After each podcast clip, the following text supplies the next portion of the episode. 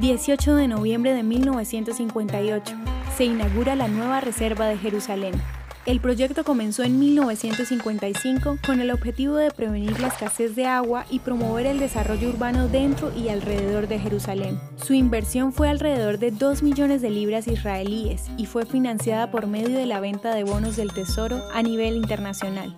El entonces ministro del Interior Israel Bar Yehuda señaló que estas aguas vivas jamás serían necesarias para salvar la ciudad, pero sí para ayudar a absorber los cientos de miles de nuevos habitantes. La escasez de suministros y el alto costo de agua frenó inicialmente el desarrollo de la industria en la capital de Israel, por lo que era necesario y vital para el desarrollo de la economía generar factores atractivos para la inversión industrial pensada como solución para la generación de empleo en favor de su población en crecimiento.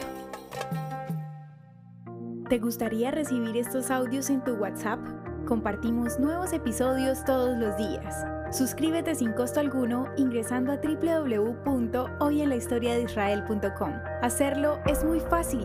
También puedes encontrarnos como arroba hoy en la historia de Israel en Instagram, Facebook, Spotify y otras plataformas digitales. Comparte este audio para que otros conozcan más acerca de Israel.